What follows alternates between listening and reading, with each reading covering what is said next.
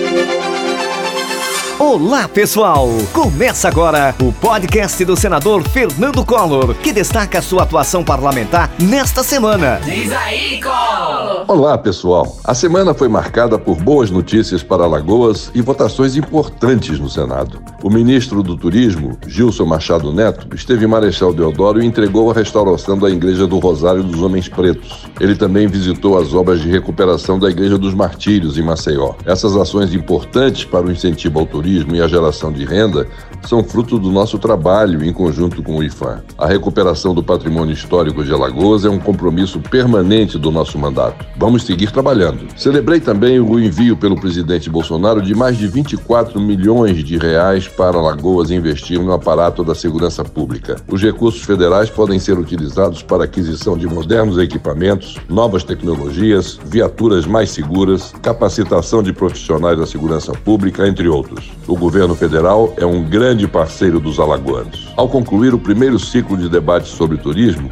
discutimos com representantes do setor de parques temáticos e atrações a situação que eles enfrentam em meio à pandemia. Diante dos desafios, apontamos a importância de iniciativas específicas de apoio e de implementação de uma política de Estado para o segmento. Os debates lançaram luz sobre os problemas atuais e alternativas para enfrentá-los de maneira criativa e efetiva. Após a realização de oito audiências, recebi de entidades que representam o setor uma carta destacando a importância das discussões realizadas no Senado. Agradeço a participação de todos os representantes do trade turístico e o reconhecimento do nosso trabalho. Vamos seguir atentos, trabalhando pela recuperação do turismo no Brasil. No Senado, com o meu voto sim, Garantimos às lactantes, com ou sem comorbidades, independentemente da idade dos bebês, o direito de serem incluídas no grupo prioritário do Plano Nacional de Operacionalização da Vacinação contra a Covid-19.